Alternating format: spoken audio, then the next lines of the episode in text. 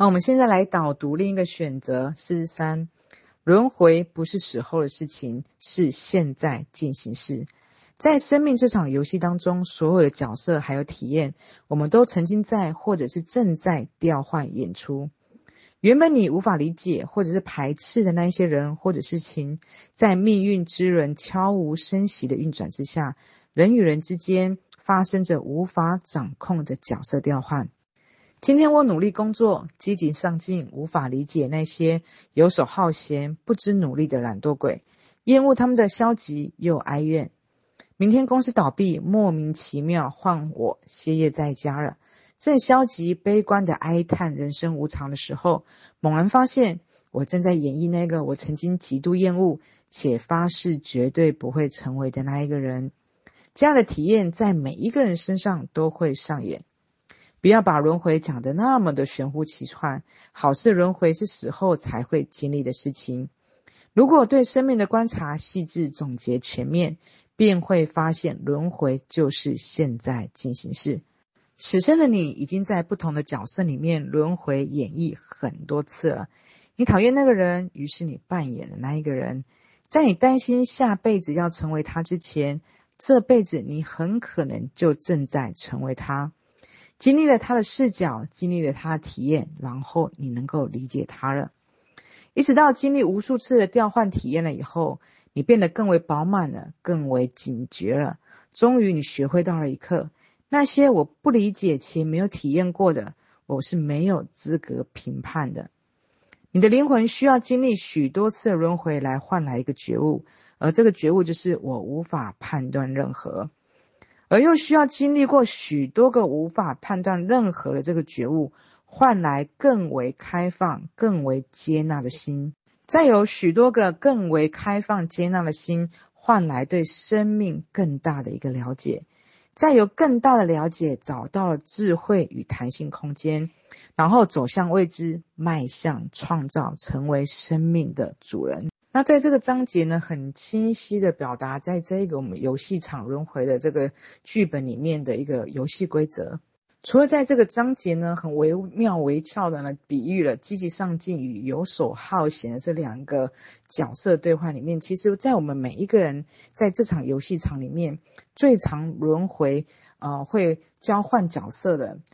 最常见的其实就是亲子关系，呃，或者是说，其实有生过小孩、有养育小孩的人，更能够，呃，清晰的去理解到，我们曾经身为小孩子过，会抱怨父母。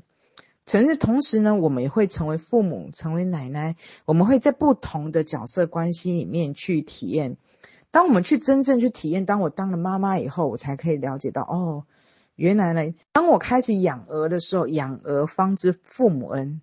其实我们会观察到，其实呢，在我们在这个人生的游戏场里面，我们必须在不同的角色、不同的面面向里面呢，去体验过我们的人生，它的一种滋味、接纳度、理解度。它才会更为的一个饱满。其实我们常常会听到一句话，就是“未经他人苦，莫居莫劝他人善”。所以，我们真正没有去经历那一个人的这样的一个体验的时候，其实我们不要去评判他。就像我前几天看那个《格格为空间》里面，小璇老师曾解读到一个个案，就是在他当媳妇那个角色，他就是极为没有办法去宽恕他的婆婆。其实他那个时候的一个一个角色，他就是必须去极尽的去体验到，我就是无法宽恕，也就是我们刚刚所说的，你当你未经他人苦，你不要去劝他，他就是必须要去宽恕，他必须真真切切去体验到那种讨厌人、无法宽恕人的那个滋味，他饱满以后。其实他只有接受他的一个这样的情绪，不要去压抑他的情绪，马上要去，马上他要扭转，你就是要去爱你婆婆，就要去宽恕你婆婆。你会发现这样子的压抑强转的时候，其实你完全你的爱是无法流动的。可是当你可以去体验到真正切去体验到这个角色，一个讨厌人，一个恨人，无法宽恕人这个滋味以后，当你去饱满以后，你发现你的爱反而它可以流动，而且你对你自己有一种接纳。所以，我们就可以从这个例子，还有这个章节里面去感受到，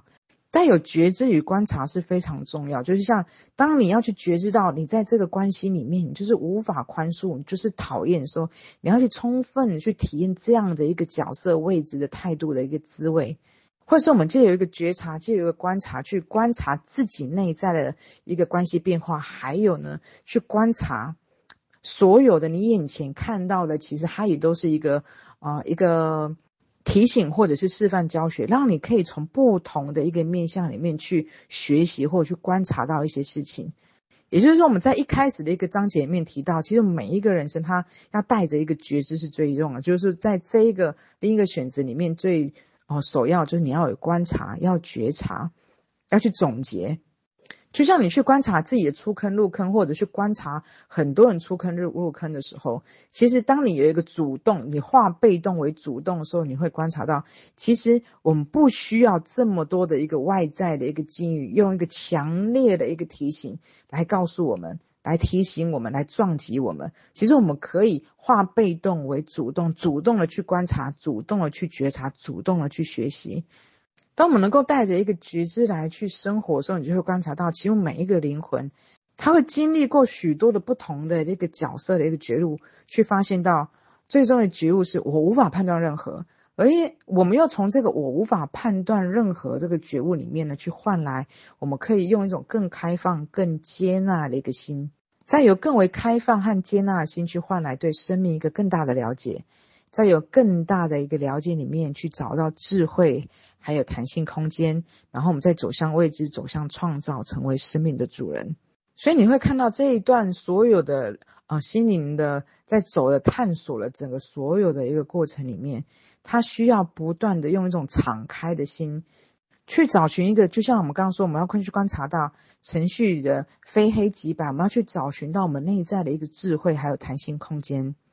那也就像我们刚刚呃之前的走出瓶颈的那一个章节里面一样，我们每一个人最终他就像那个我刚刚呃上上一个语音里面突破瓶颈的那个章节里面也提到，就每一个人就像那个猴子实验或者是洞穴的那个预言，我们每一个人他最终呢，他要开始走向未知。